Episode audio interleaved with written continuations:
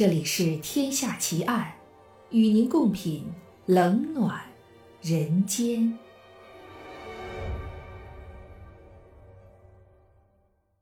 各位听友，大家好，我是暗夜无言。您现在收听到的是《天下奇案》，今天为您带来的案件是美国小美后谋杀奇案。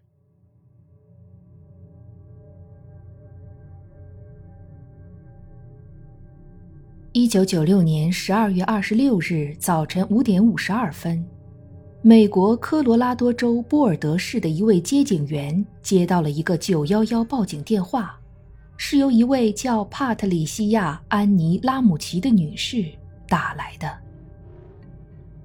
警察，出了什么事，女士？发生了绑架，请快点向我解释一下发生了什么事好吗？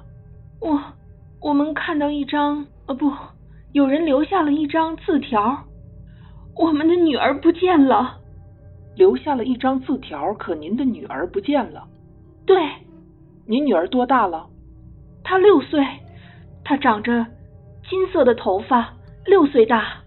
这事儿发生多长时间了？我不知道，我只是发现了那张字条。可我女儿，字条有没有说是谁带走了她？什么？字条有没有说是谁带走了他？没有，我不我不知道。字条就在那儿，一张勒索字条，是一封勒索信，上面写着 “S B T C 胜利”。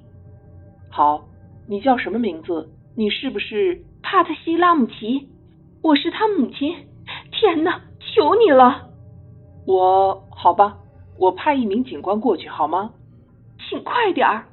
你知道他不见多长时间了吗？我不知道，我们刚起床就发现他不在这里。我的天哪，请快点儿！好的，请派人过来。我正在派，亲爱的。快一点儿！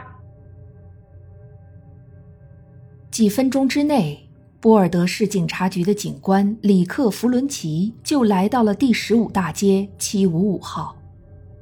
这是一栋红砖盖成的都铎式大房子，位于该市大雪山社区内。房子的外面为圣诞节而精心装饰过。在前门口，他遇见了失去孩子的母亲帕特里西亚·拉姆齐。没过多久，孩子的父亲约翰·贝内特·拉姆齐也过来了。帕特西是约翰的第二任妻子。他的第一次婚姻以离婚而告终，而他与帕特西已经结婚十六年了。弗伦奇警官的印象是，帕特西看起来激动不安，而约翰看起来紧张，但是仍然平静，能够自我控制。他们快满十岁的儿子伯克还没有被叫醒。他们告诉弗伦奇说，凌晨五点四十五分。帕特西从他位于第二层的卧室下楼来，叫醒六岁大的琼贝尼特，并开始做好准备飞往佛罗里达州，带伯克和琼贝尼特到迪士尼的大红船上游玩。然而，琼贝尼特的卧室没有人。帕特西从孩子二层房间外的悬梯上走了下去，在下面几级台阶上。他看到三页并排放在一起的白色带格子的大页书写纸。他们向弗伦奇警官出示了这几页纸，这是一封稍微有些长的勒索信。拉姆齐先生，听仔细了，我们代表外国的一个小派别，我们尊敬你的公司，但不尊敬他所属的国家。现在你的女儿在我们手上，她很安全，没有受伤。如果你想让他活到一九九七年，你必须完全按照我们的要求做。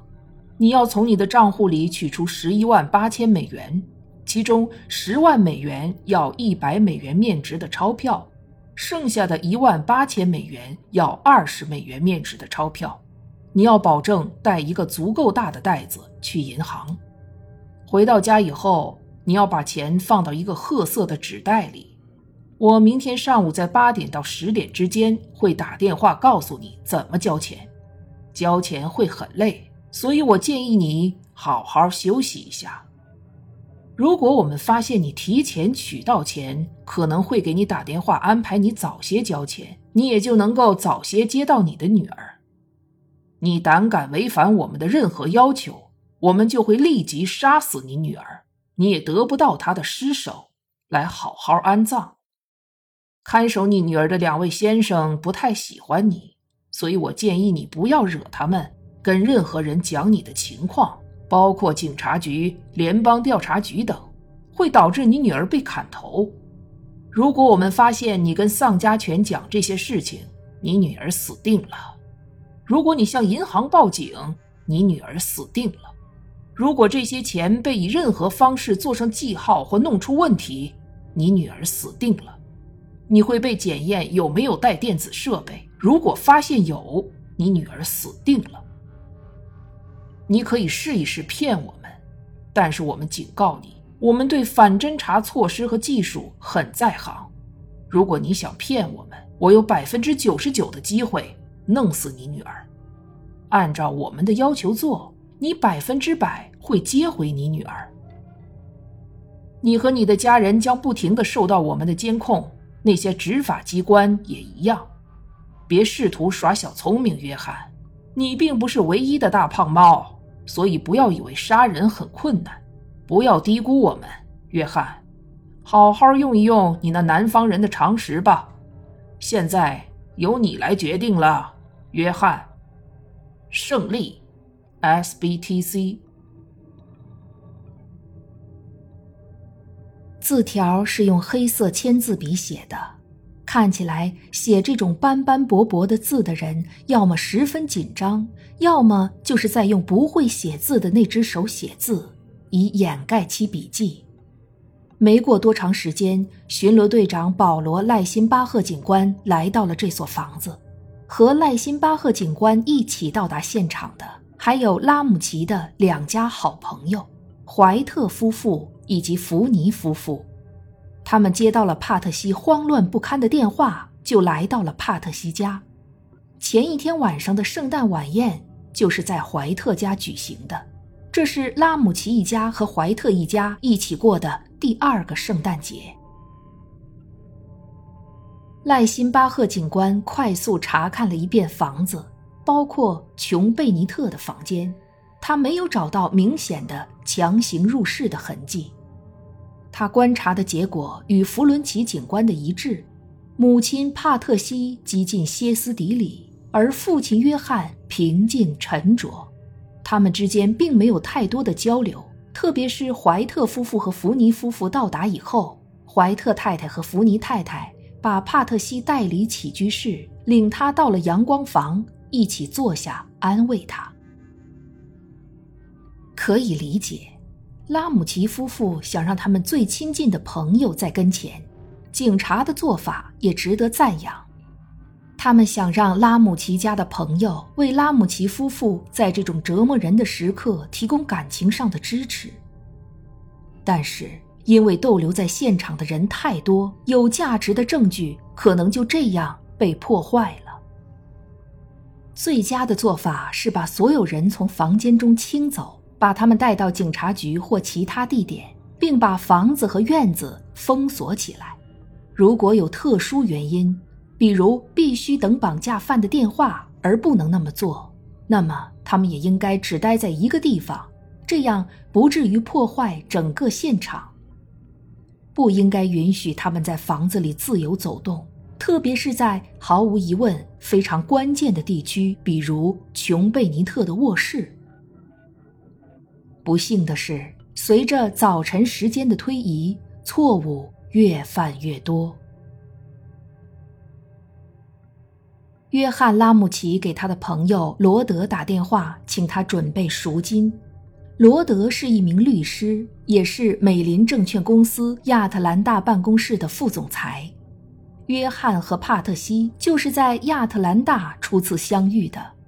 后来，约翰工作的电脑销售公司与其他两家公司合并，组成了通路图形公司。约翰和帕特西以及孩子们才搬到了波尔德市。约翰还当上了总经理。罗德立即开始准备赎金。很快，他打电话告诉约翰，在约翰的 Visa 卡上存入了十一万八千美元，可以在任何一家当地银行兑换成现金。警官们开始向拉姆齐夫妇提出问题，想为这件事拼凑一个官方的说法。拉姆齐夫妇都记得，晚上大约八点半离开怀特家，刚过九点就到家了。琼贝尼特在车上就睡着了，约翰把他抱进房子，送到他的房间。帕特西已经铺好了床。他们说。在这个过程中，琼贝尼特没有醒过来。约翰接着去照顾伯克，但是伯克坚持要装好一个圣诞玩具。当约翰把伯克送上床，回到自己的房间时，帕特西已经上床了。他们的卧室是三层的阁楼改成的。约翰还吃了一片美乐通宁来帮助自己睡眠，并把闹表定在凌晨五点。警探们问约翰是否能够想出任何可能伤害琼贝尼特的人，或者想伤害他自己的人。他所想到的第一个人是约夫梅里克，他是通路图形公司的一个老员工，被开除了，所以对这件事明显怀恨在心。好几个人曾告诉约翰说，梅里克威胁说要毁了他和通路图形公司。而帕特西首先想到了他们的佣人琳达·霍夫曼普夫。帕特西说，琳达行动有些异常，曾经要求借两千五百美元来支付房租。帕特西还记得他母亲曾告诉他说，琳达有一次说：“琼贝尼特这么漂亮，你们就不怕有人会绑架她吗？”在询问和等待中，绑架犯说的八点到十点，他们要打电话来的时间过去了。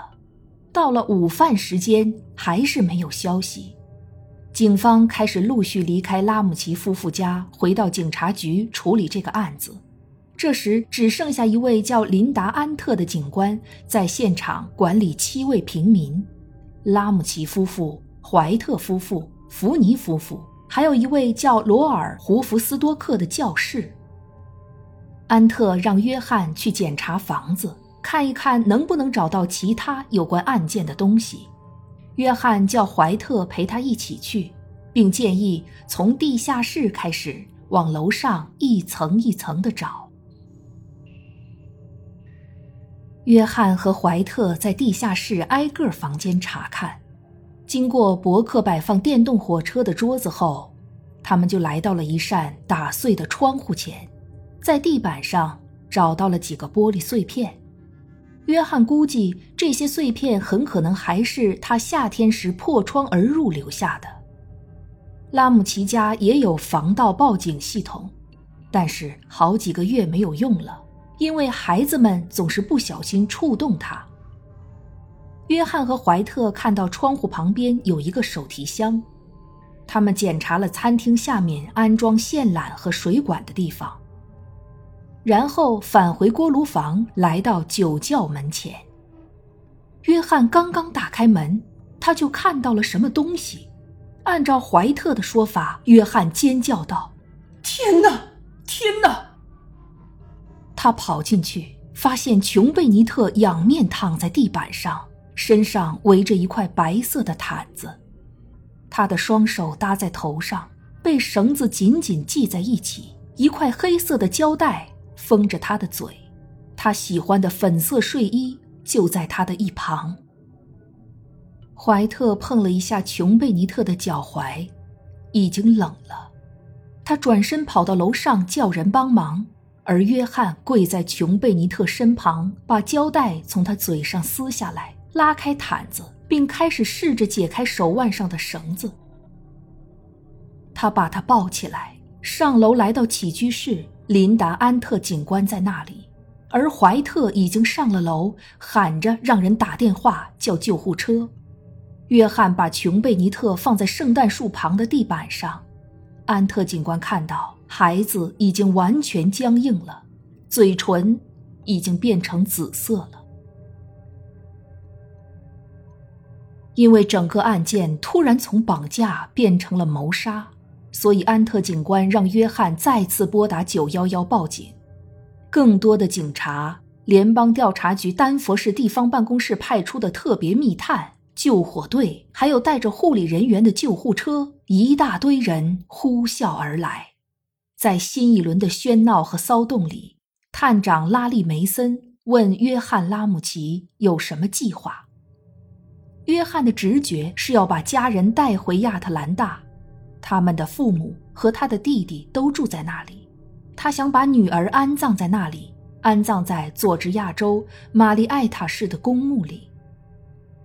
而梅森探长告诉他说，他和家人应该待在这个地区，至少再多待几天。按照约翰的说法，他当时说他会多待几天。但警方说，他们无意中听到约翰在电话里告诉他家的飞机驾驶员迈克尔。把他的私人飞机准备好，要飞往亚特兰大。警察认为约翰这么快就想离开，十分可疑。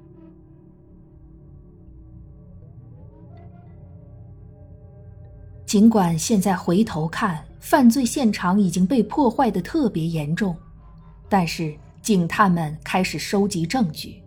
最关键的证据是勒索信。幸运的是，勒索信已经被收起来保存好。维特逊警官已经向约翰要了手记样本来和勒索信对比。约翰很快就给了他两页白色带格子的记事簿，一个记事簿原来放在厨房工作台，里面有帕特西的记录、涂鸦和购物清单；另一本记事簿有约翰的笔记，原来放在走廊里旋转梯旁边的桌子上。帕特西就是在旋梯上找到勒索信的。维特逊警官在记事簿的首页上分别写上了约翰和帕特西，把这两个记事簿送到了警察局，交给了处理伪造案和诈骗案的专家。警方可以相当肯定地说，那封长达三页纸的勒索信就是在拉姆齐家的房子里面写的，用了拉姆齐家的记事簿和信纸。这使得案件的可能性大大缩小了，要么是闯进房子的凶犯在房间里待了很长时间而没有被发现，要么琼贝尼特是被同时在房子里的三个人中的一个或更多人所杀害的。他的爸爸约翰，他的妈妈帕特西和他十岁的哥哥伯克。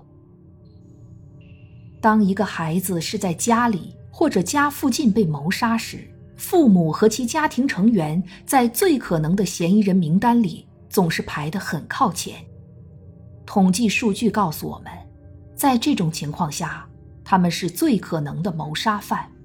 按照一般经验，孩子越小就越是可能牵涉家庭成员。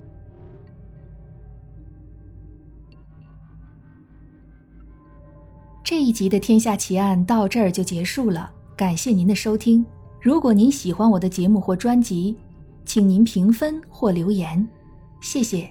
我是暗夜无言，让我们下一集再见。